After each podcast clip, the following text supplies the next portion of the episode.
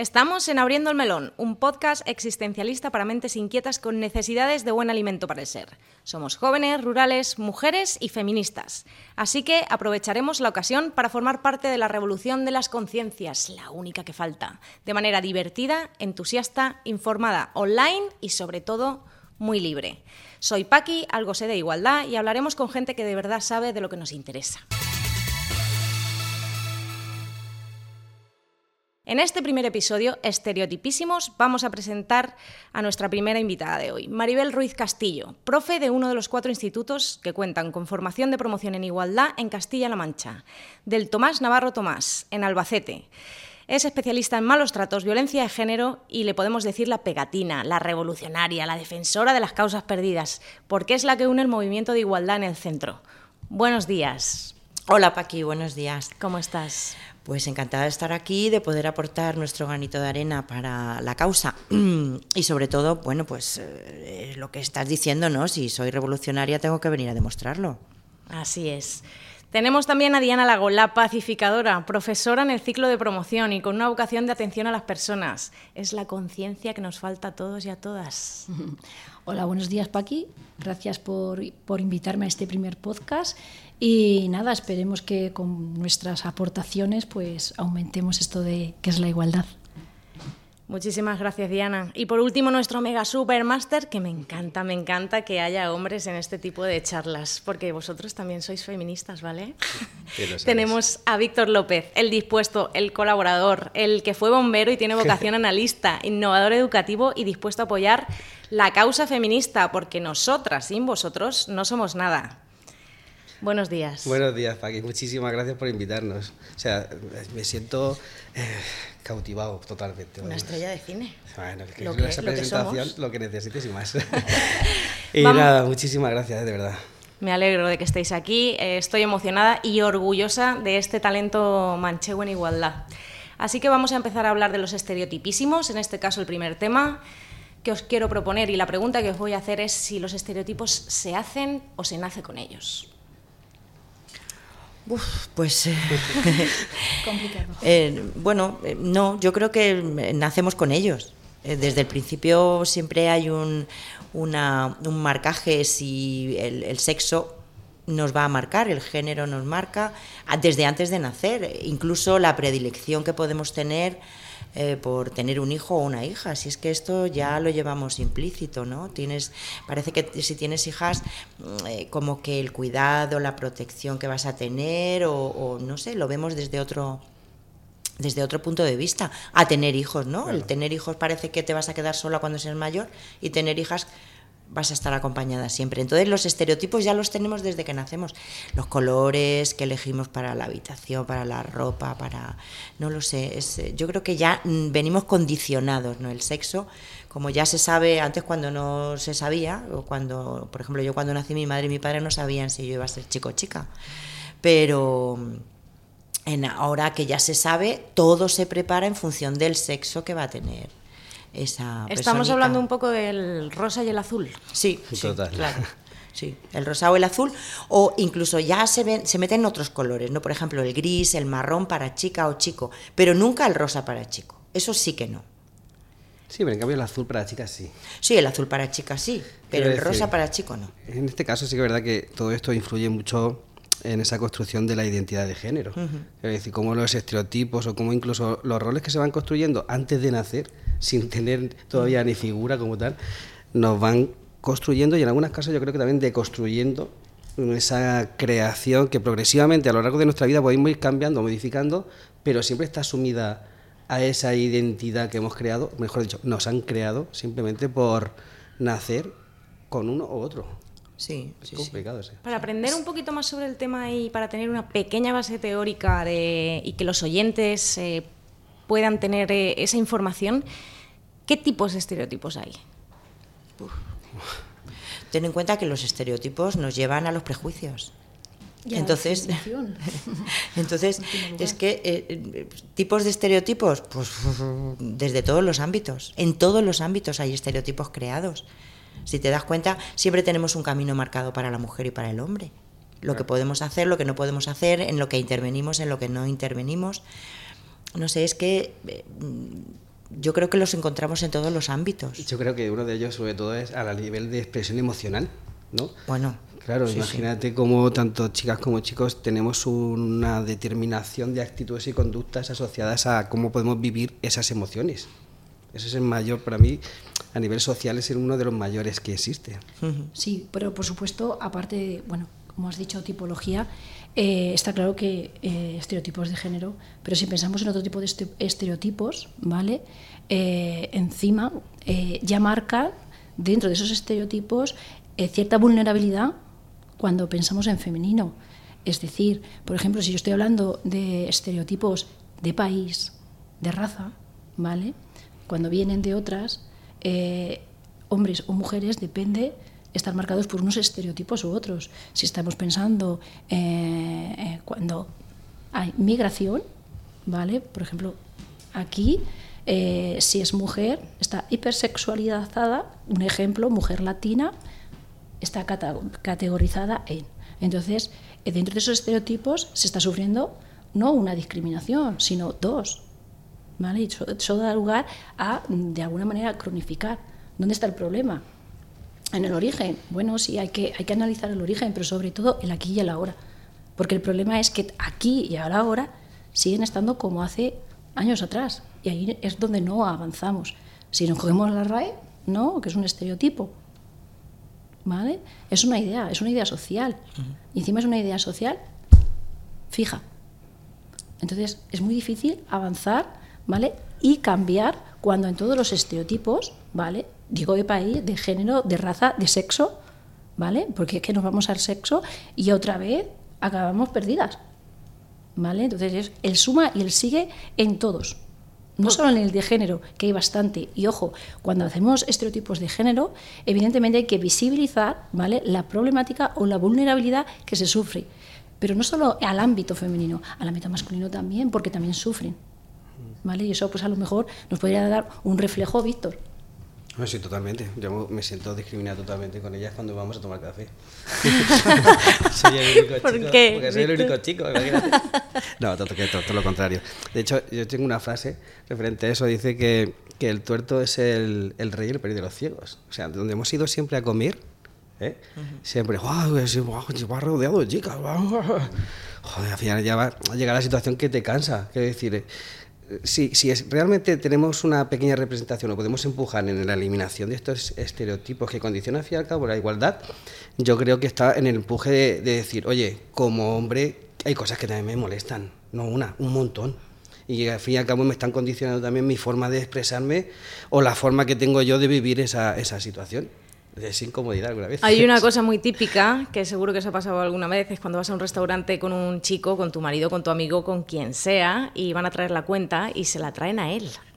Perdona, ¿por qué, este, te la traen a ti, eh, hombre, y no a mí, mujer? Es como que ya eh, hay una predisposición a que son ellos los que van a tener que pagar la cuenta. Sí, a mí me ha pasado incluso de ser yo la que pido el vino y ponérselo a mi pareja para que lo pruebe. Y dices, si el vino te lo he pedido yo, ¿por qué se lo pones a él? Que no. Eh, y eso yo sí que, yo que soy la revolucionaria, y es verdad, sí que se lo he dicho al, al sumillero o quien me haya atendido en ese momento que no lo ha hecho bien, sí que en privado se lo he dicho, le he dicho, mira, mm, a ver, por Dios, eh, que el vino te lo pido yo, normalmente el vino se, se pone para probar a quien lo pide, que para eso lo he elegido. Pero sí que es verdad que en muchas ocasiones eh, es que está tan marcado, lo tenemos tan interiorizado que a veces la gente no nos damos cuenta. Incluso a veces nos resulta gracioso. Mira, me la ha puesto la caña a mi marido y a mí me ha puesto la Coca-Cola cuando es al revés, ¿no? Y dices, pues no es gracioso, a mí no me hace gracia, ¿no? Porque qué menos que preguntar. Entonces, como nos hace gracia, como no lo damos por, bueno, no pasa nada, estas cosas pasan, eh, a mí me molesta, me molesta que, que no hagamos caso de, todo eso, ¿no? Porque eso son cosas rutinarias eh, que se siguen manteniendo. Y, y, si no eliminamos eso, pues no sé. Bueno, vamos a ir hablando a lo largo del podcast, sobre todo de la educación, y yo creo que esto es para hacer un inciso precisamente en la educación en, en la hostelería. También es importante la educación de igualdad en eh, en la hostelería. Sí, pero yo creo que un segundo, yo creo que también debe un poco el profesorado de esos ciclos incluir el lenguaje inclusivo, que tampoco está Por supuesto. en este caso ya no es solo formar a, a los futuros profesionales del sector, sino formar a los formadores. Sí. Vaya, perdón. En definitiva, eh, y para cerrar este tema y seguir con otro, ¿por qué creéis que no avanzamos? En una frase. Pues es complicado decirlo, pero es que yo creo que tenemos, eh, es por lo que he dicho antes, es que lo tenemos tan interiorizado y tan aprendido desde que nacemos, que a veces desaprender para volver a aprender es que es lo más difícil. Y sobre todo lo que tú has dicho, que vamos a hablar de educación, es que en la educación falta mucho, hmm. falta mucho. Sobre todo yo creo que partiendo de la base de que falta mucha educación emocional. Si es que no educamos emocionalmente y si no educamos emocionalmente no tenemos esa educación de empatía, de asertividad que debemos de utilizar para, para luego eh, manifestarla en otros ámbitos. Y entonces es que nos falta mucho por hacer. Sí, sobre todo a lo mejor mm, vamos a partir de que hace falta un cambio del modelo social. Llámale patriarcado, llámale modelo masculino, es que me da igual cómo se llame, hay que cambiarlo porque si no, no estaríamos aquí, no sería necesario. O por lo menos esos estereotipos, ¿vale? Cambiarlos de negativo a positivo, o vamos a dejarlos neutros. Entonces, cada uno que quiera ser lo que quiera ser, sin etiquetar. Eso es lo más importante. Entonces, trabajar a lo mejor todavía pues un poquito sobre, sobre esa base. El modelo social tiene que cambiar, porque las personas hemos cambiado.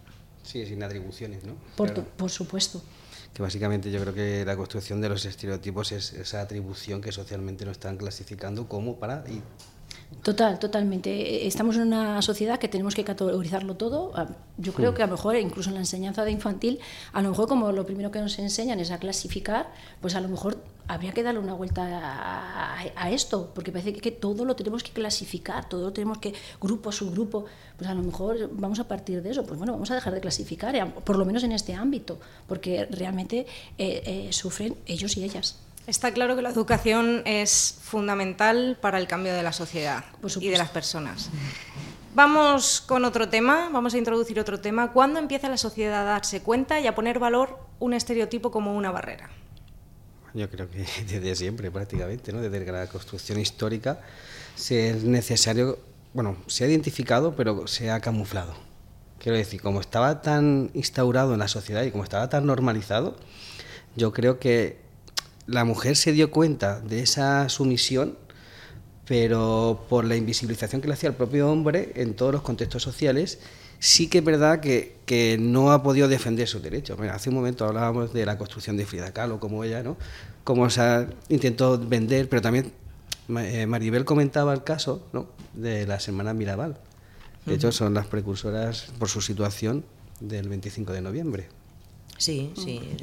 fueron asesinadas y a partir de ese asesinato se reconoció como un asesinato por su estilo de vida y por cómo defendían los derechos y demás y fueron asesinadas evidentemente. Y por eso el 25 de noviembre bueno pues se conmemora un poco aunque hay mucha gente que no lo sabe es verdad. Sí, sí hay que poner en relieve todavía nos queda que poner en relieve a muchas mujeres el otro día hablábamos de. Me conté, cuando os hice esta misma pregunta en uno de los ensayos, me dijiste, ¡buah, desde el cromañón! sí, a ver, ¿no? Y yo dije, bueno, bueno, también eh, cuando se empezaron a utilizar los instrumentos de caza, eran las mujeres eh, eran, eran mucho más hábiles y por lo tanto mucho mejores cazadoras que los hombres. No siempre cazaban los hombres. Es cierto que desde el cromañón, pues eh, cromañón, neandertales, sapiens y, y mucho más, ¿no? Depende.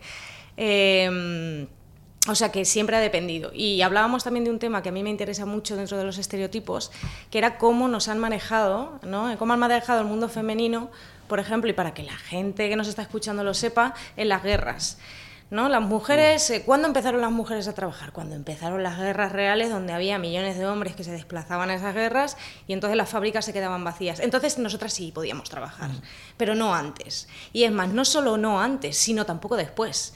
Ellos volvían y entonces nosotras teníamos que volver al hogar porque ellos ya estaban en las fábricas. Y además, de que ahí fue un poco cuando empezó la primera revolución feminista en Estados Unidos, cuando nosotros, en nosotras, perdón, tenemos que volver y porque tenemos que mm, tener hijos para repoblar las muertes de las guerras y trabajamos en base a cuando eh, la sociedad masculina nos lo impone. ¿no? Entonces, em, ¿por qué pasa eso? Pues mira, es verdad que lo que estabas hablando de la era del cromañón o neandertal o me da igual lo que... Algunos no han evolucionado. no, sí, algunos no han evolucionado. Pero sí, sí que es verdad que también se nos trató de convencer de que... Eh, la mujer ha sido siempre la que se ha quedado cuidando niños y demás.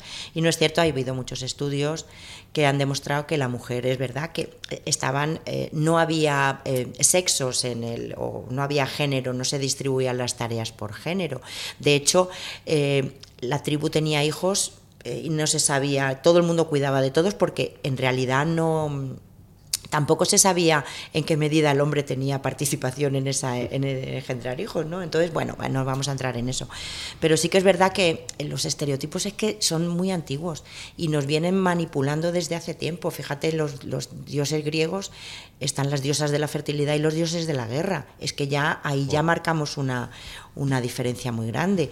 Y luego la, la, la labor o, cuando eh, las niñas, eh, si tú tenías en, en, Esparta, por ejemplo, las niñas, si tú tenías muchas hijas, podían ser abandonadas. El padre podía tener derecho a abandonar a sus hijas porque no quería tener bueno, eso pasaba en China hasta hace. Sí, pero me refiero que esto ya viene de, de, tiempo atrás, ¿no? Y, o tener un hijo que no te valiera para la guerra. La cuestión era todo eh, enfocado a que tuvieras gente que te pudiera funcionar y las hijas desde luego eran, o por ejemplo la, el heredar el apellido, ¿no? Si tenías una hija tu apellido no podía seguir. Bueno, si es que lo de los estereotipos nos viene marcando mucho tiempo. Fíjate, el, otro día también comentábamos que eh, Concepción Arenal fue una mujer que asistió al, a la universidad vestida de hombre.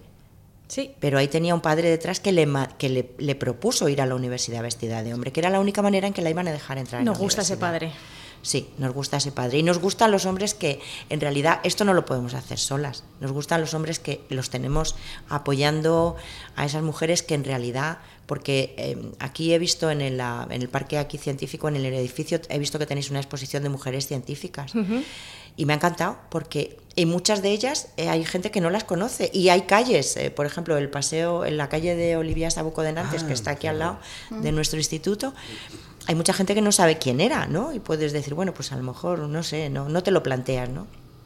Que era, es hija de, del bachiller Sabuco, el del... El del el, del otro instituto. El del otro instituto. Y bueno, bueno, eh, no sé, hay mucha gente, muchas personas, mujeres desconocidas, porque no nos ha interesado, no ha interesado. Tú preguntas si Concepción Arenal es una calle. Yo pregunto quién es Concepción Arenal y me dicen, es una calle. Digo, ya, pero ¿quién era Concepción Arenal? ¿no? Eh, lo declara Campo Amor, a veces ah, es, verdad que se le ha dado más publicidad y se le, ha, se le han reconocido muchos méritos que tiene, como conseguir el voto femenino, que también tenía muchos hombres detrás apoyándola. Sí, pero era curioso, vale, ¿no? Y lo repetimos, porque eh, consiguió el voto, eh, pero antes de conseguir el voto podía ser diputada, pero, no, podía, votar, pero no podía votar. Sí, sí, es tan incongruente todas estas cosas, de verdad. Es alucinante. Sí. En fin, que lo de los estereotipos no vienen manejando desde hace muchísimo tiempo. Que es una postura cómoda, pues a veces a las mujeres les ha resultado muy cómodo. De hecho, no ha habido eh, ha habido revoluciones, pero no por parte de todo el mundo. De hecho, somos las mujeres. Si, fíjate, si hubiera habido una revolución eh, desde la base, las mujeres somos las que educamos en casa. ¿Y los hombres? Sí, pero ¿quién está, eh, bueno, eh, ¿quién está más tiempo con los hijos? Porque yo recuerdo que a mi madre la educó a mi abuela. Sí, pero yo creo que eso cada vez está cambiando más. Debería de cambiar. Ahí estamos hablando de corresponsabilidad. Sí, pero, me refiero tampoco, que tampoco es real. Sí, pero estoy hablando de hace tiempo, de, los tiempos. La mujer es la que está en casa. En realidad es la que educa, la que educa, la que alimenta, la que eh, soluciona problemas, la que, ¿vale? Entonces, yo creo que si la mujer no lo hubiéramos creído mucho más, en la educación hubiéramos participado mucho más. Mucho más de no hacer educación por sexos, sino eh, hacer educación igualitaria. Pero claro, si es que eh, hace, desde hace muchísimo tiempo venimos conservando la misma educación que nos han impartido nuestros padres o madres. La misma educación. La educación cambia a partir de los años 80, 90, que nos damos cuenta que en realidad necesitamos evolucionar. Entonces, Incluso eh, los estereotipos asociados a las diferentes carreras universitarias. Hombre, Que están bien también por el hilo de, lo que está comentando Maribel. Ahora vamos a hablar de la educación. Eh, me gustaría recordar, si te acuerdas, Maribel, de la película que me dijiste el otro día. Sí, sí, Que era durísima. Hay una película, eh, se llama La verdad oculta, que son hechos reales, ¿vale? bueno, luego la película tiene críticas de todo, ¿no? Pero son hechos reales que acontecieron en la guerra de, de eh, los Balcanes y sobre una eh, mujer que llegó de Estados Unidos, eh, creo que estaba pertenecía a la Comisión de Seguridad de la ONU. No nos hagas spoiler, ¿eh? No, no, no. Y llegó llegó de Estados Unidos a bueno, pues a la, después de la guerra para un poco la Comisión de Seguridad, para controlar algunas cosas y demás. Y ahí se encontró con una, una red de trata de mujeres importante por parte de de las fuerzas que se supone que venían a proteger a las mujeres y a la población en ese momento. ¿no? Pero bueno, la película es muy dura de ver porque sí que es verdad que se mm, manifiestan muchas cosas, aunque no se ven muchas cosas, pero sí que a través de sonidos y demás. Es una película dura, pero es interesante ver porque, ya os digo, es un hecho real. Eh, la utilización de las mujeres en las guerras. Está pasando, de hecho, en los corredores humanitarios. Bueno, sí, totalmente al, hilo de esto, aunque cambie de lo de la película, eh, a lo mejor traerlo el aquí y el ahora, y, aunque sea un poco feo la, frase, ¿no? Eh, analizar un poquito expresiones que, que, no sé, yo creo que habían caído en desuso, pero haciendo uso de pues, preguntar al alumnado, ¿no?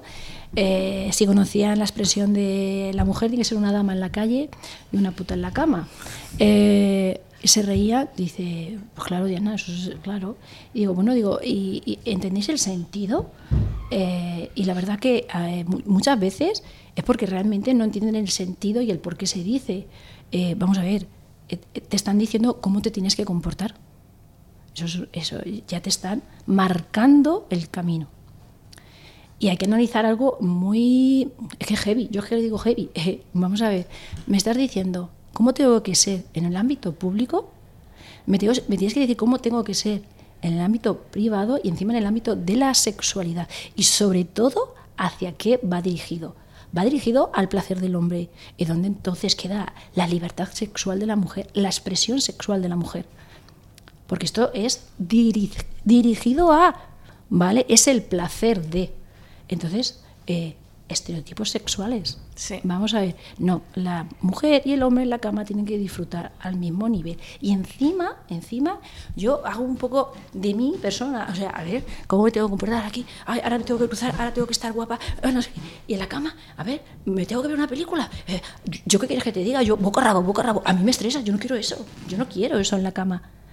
Entonces, es como, y encima se, jactan de que, sí, sí, yo puedo llegar a ser una... A ver, entiendes lo que estás diciendo. Y a veces es que no lo entienden, que no hay una postura mm, o un pensamiento crítico de lo que estás diciendo. Y muchas veces caemos en eso. Eh, yo, yo no soy ni una cosa ni otra, o sea, no soy feminista, no soy ni machista. ¿qué tiene que ver?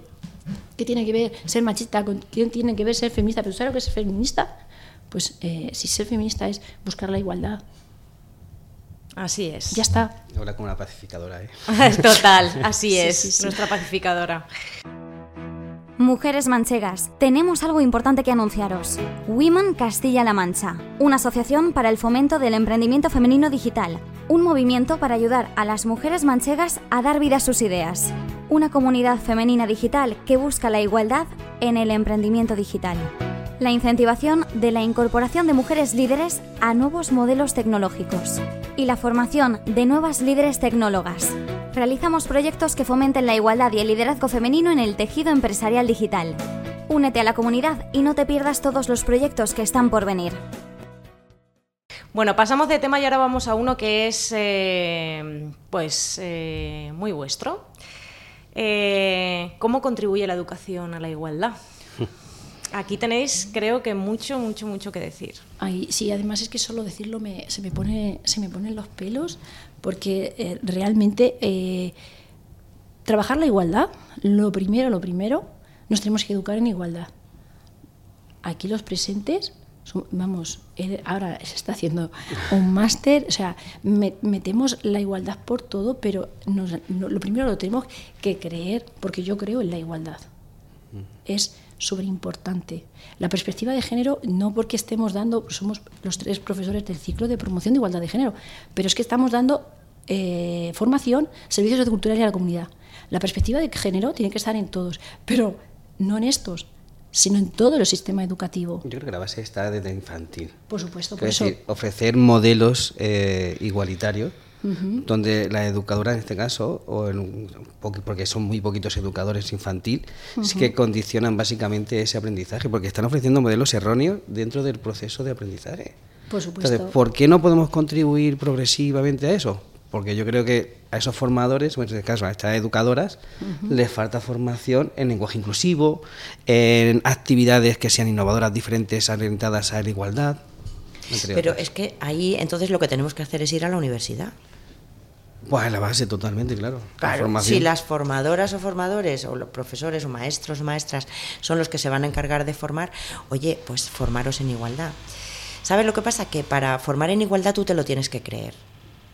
No puedes, esto no es como decir, mira, mm, eh, no sé, estoy haciendo, dando una clase de la que, bueno, me puedo creer más o menos, pero soy neutra, ¿no? Puedo estar impartiendo.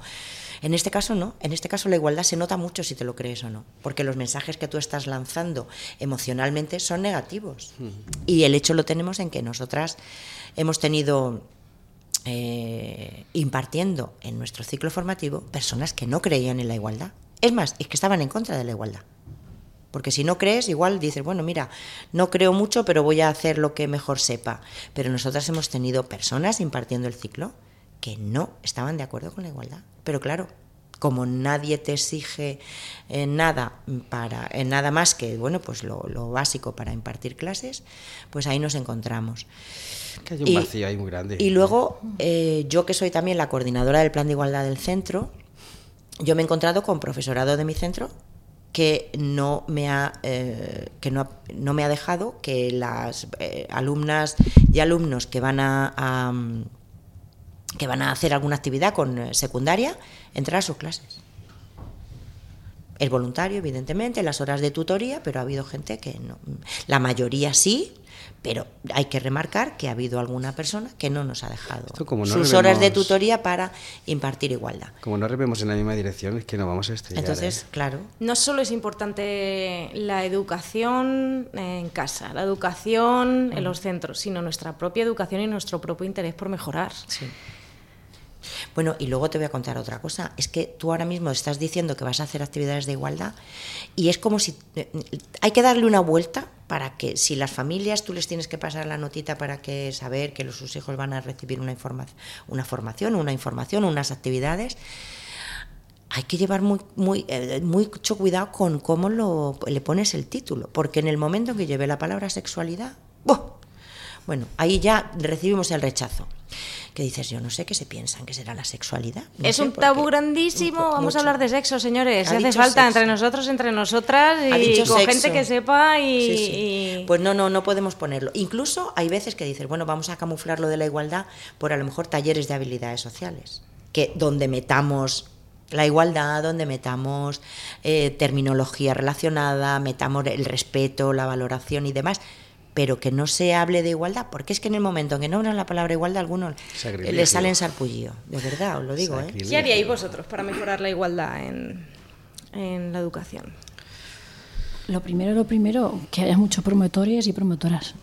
Es súper importante. Yo os felicito de manera grandiosa por este, por este FP de promoción de la igualdad. Sí, es muy necesario en todos los ámbitos. ¿En qué sentido? Es que eh, no nos hace ningún favor, ningún favor que, estemos trabajando y luego sigamos viendo en la televisión publicidades que es que es ver en directo una manada y, se ve como a una mujer mm, con cara de placer, y a ver, que eso es una, eso es una violación. Entonces, mm, los medios no, no, no, ayudan, no ayudan para nada. Y luego siempre las, las polaridades tampoco ayudan. ¿Por qué? Porque en el momento que hablas igualdad, de alguna manera, de hecho, estamos viviendo una involución en temas de igualdad. Porque yo hablar de igualdad ya me están clasificando de, de feminazi. Mira, te voy a decir una cosa, la primera vez que a mí me dijeron, tú es que eres de esos hembristas. Y perdonad mi incultura, pero en el momento que me dijeron eso, me dejaron callada porque no sabía lo que era. Y yo, mm, hembrista, digo, bueno, no creo. Y, porque hay que educarse. Pero cuéntanos qué es. En, hembrista, pues es esa bipolaridad que parece que, es que estamos eh, eh, hombres en contra de mujeres y viceversa. Y no, la, eh, la igualdad quiere igualdad. El embrismo, superioridad de la mujer. Yo no, no, no. La promoción, promoción de igualdad de género, igualdad de oportunidades, llevar la igualdad formal a la igualdad efectiva, que es la igualdad en la calle, que se cumplan las leyes. Por cierto, no se cumplen las leyes. Y es muy difícil educar cuando tienes la sensación de vender humo. Es muy difícil, muy complicado. Es muy complicado trabajar los planes de atención individualizado a mujeres víctimas de violencia de género cuando en la realidad, perdón, cuando en la realidad eh, la ley no se puede aplicar por falta de recursos. Es muy complicado. Dices, ¿qué podemos hacer desde la educación? Pues a veces se nos atan las manos. Por un lado falta formación, por un lado no se aplican las leyes, pero aquí estamos. Sí, aquí estamos peleando. sobre todo, sobre todo porque eh, nuestro sector es muy vocacional y hay que hacer, porque hay que dar contenidos, pero también hay que pensar y trabajar con las personas. exactamente. Haciendo hincapié en las carreras tecnológicas, ¿por qué? ¿Por qué tan pocas chicas o mujeres en carreras tecnológicas? porque no se promociona. Si es que yo creo que estamos muy, muy atrás en, con respecto a otros países, ¿no? Donde sí que es verdad que hay. Y luego em, ese techo de cristal que tenemos. De hormigón. Eh, de hormigón. Sí, de hormigón. Porque, no sé, todavía tenemos Em, muy en mente que no, no, yo es que tengo una edad para tener hijos y, dices, pero bueno, puedes tener hijos sin y seguir con tu trabajo, pero es que en España todavía nos cuesta o nos falta mucho para esa conciliación entre ser madre y, y continuar con nuestro trabajo. ¿Sabes? Que todavía hacen falta muchas leyes que ayuden a las mujeres a, a poder eh, desarrollar un trabajo que nos exige, que nos exige mucha dedicación. En España en general sobre la conciliación, tanto yo creo que tanto para las mujeres como para los hombres, en el momento en que tú dejas de trabajar un año o dos años eh, para dedicarte a, tu familia, eh, estás muerto en el mercado laboral. Sí, sí, Totalmente. Incluso las empresas o las entidades de manera secundaria hacen lo justo, que es lo de la ley, y justo cuando se pasa el año, supuestamente a, a tu casica. Eh, sí, permítame. de hecho, en situaciones personales, a mí, por ejemplo, nosotros en nuestra familia nos pasó esa situación. Eh, mi mujer se quedó embarazada, tuvo el periodo de baja y en ese periodo, claro, le hicieron incorporarse y poco más después le echaron a la calle prácticamente. Bueno, le invitaron a irse. Sí, bueno, lo mismo da. Sí. No sé, todavía tenemos mucha mentalidad que, superar y, sobre todo em, es lo que hablábamos de educación. Si los formadores no fomentan eh, esa, con esa eh, educación emocional el que la mujer también es capaz de hacerlo, ¿Vale? Si desconfiamos, es que se desconfía en que una mujer, a ver, tú ahora mismo, yo os lo pregunto siempre, tú llegas a un taller y hay una chica arreglándote que te va a arreglar el coche, ¿y qué harías? Y el 90% del alumnado me dice, yo irme a otro taller. ¿En serio? En serio. A mí me encanta, yo admiro a las chicas, me encanta cuando veo una chica que es conductora, que es soldadora, que es cualquier cosa sí, así. pero, pero me da un orgullo. Siguen siendo las mínimas, siguen siendo las mínimas. Tú pasas por una obra y no hay mujeres albañiles. Podría verlas. Podría verlas, por supuesto. Yo eh, en mi época pasada estuve haciendo de pedón de albañil y es un trabajo muy duro, pero podemos hacerlo, claro que podemos hacerlo. Pero para ello necesitamos modelos. Rescatando un poquito el inicio de, lo que comentabas, vamos a ver, eh, si yo no tengo un modelo y yo veo a, un hombre que ejerce una profesión X, no, me puedo fijar porque no me identifico. Eh, los, eh, los niños y las niñas pequeñas, a veces, solo por el hecho de tener el mismo color de pelo, ya se socializan mejor. O sea, son cosas que eh, a lo mejor pueden ser insignificantes, pero son muy significativas. Mira, yo es que mi, guerrera Laia, que es mi niña de 5 años, em, intento trabajar la igualdad porque también tengo un niño y, por supuesto, quiero que esté en igualdad de condiciones en todos los ámbitos. Y es muy gracioso porque mi hija eh, siempre dice, mamá, el, carrito. Y yo, uy, el coche, el coche también, también, también. Ojo, también. ¿Vale?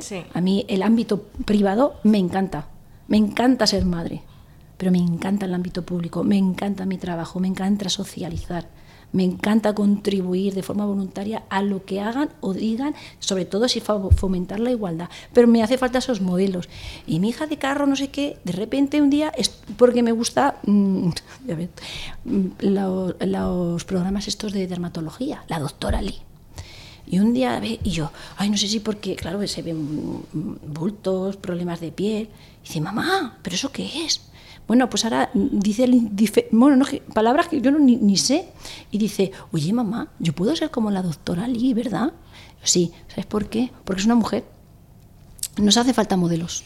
Referentes. Sí, por supuesto. y sobre todo, perdóname. En esa educación informal, sí. sobre todo también cuando, cuando, cuando vamos a dar la, eh, la inversa, mm, mm, Servicio Sociocultural de la Comunidad, que somos nosotros, eh, son estudios que parece que están muy feminizados, eh, pero a veces eh, como, como, mm, y yo entiendo y creo que muchísimos hombres estudiantes que quieran este tipo de, de, estudios, pero como están como que parecen marcadas para mujeres, es que o no se atreven o qué van a decir de mí o estas presiones tontas. Nos asocian estereotipos. Exactamente, que a lo mejor estarían súper encantados de, de, de profesiones para el cuidado de y no o manifestar que yo quiero quedar en mi, me quiero quedar en mi casa y, criar a mis hijos. Solo por eso es como además este, se les dice este es un vago no quiere trabajar. Sí, ¿ves? por favor por, favor. y eso pasa eso pasa. Al igual que yo como trabajo de tardes pero quién cuida a tus hijos o sea quién cuida a tus hijos detrás de eso qué es eso qué mala madre Ah, claro, por supuesto. Entonces es, complicado, pero es que al revés también. Yo soy mala madre y estoy rodeada Al de revés madre también. Y me encanta. Porque el padre que quiere quedarse a cuidar es que es un vago, pero vamos a ver.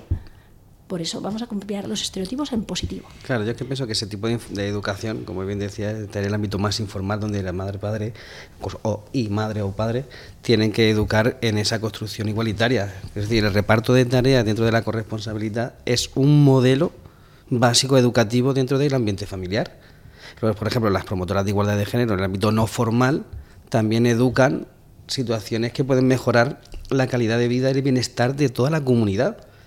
Evidentemente, mejorar la calidad de vida de mujeres enseñándolas y empoderándolas. Yo creo que la base de la educación está en empoderar. Nosotros en nuestra clase, ¿no? en nuestras clases, intentamos empoderar a, todas a todo el alumnado, da igual el ciclo formativo, en aras de qué?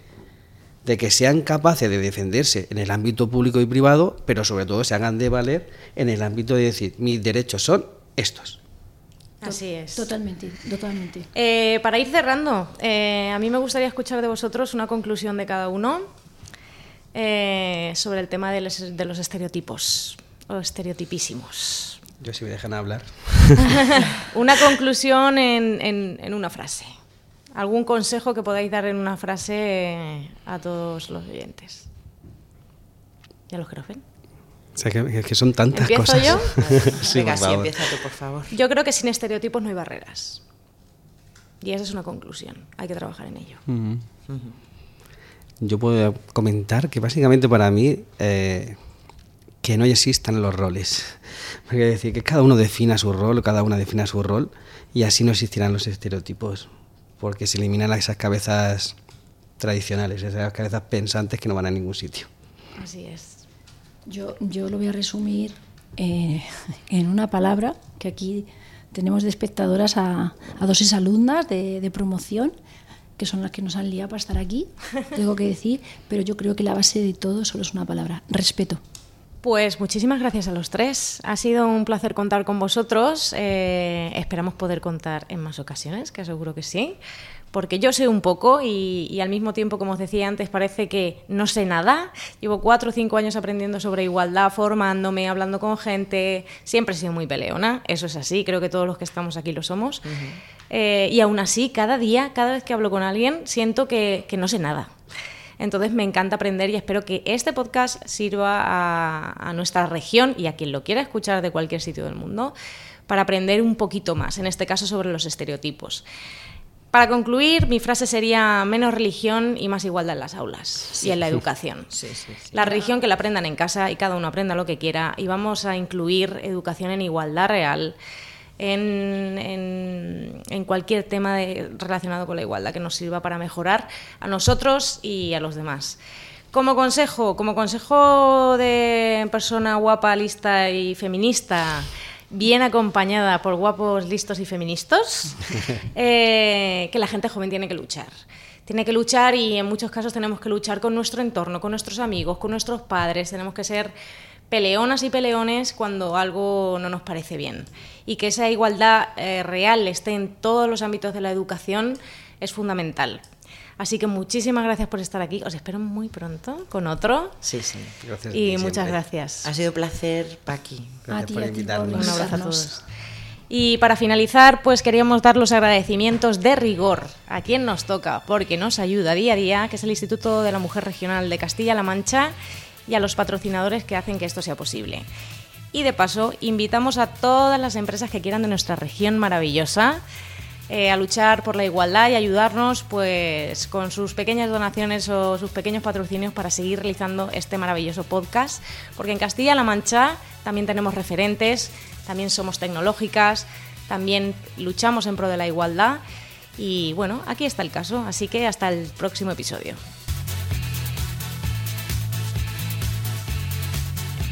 Pedro, ¿tú crees que una chica puede ser investigadora? Sí. ¿Tú crees que una chica puede ser ingeniera? Sí. ¿Tú crees que una chica puede construir un puente? Sí. ¿Tú crees que una chica puede ser informática? Sí. ¿Y hacker? No. ¿Por qué, ¿Por qué crees que una chica no puede ser hacker? Porque la denunciaría. Ven.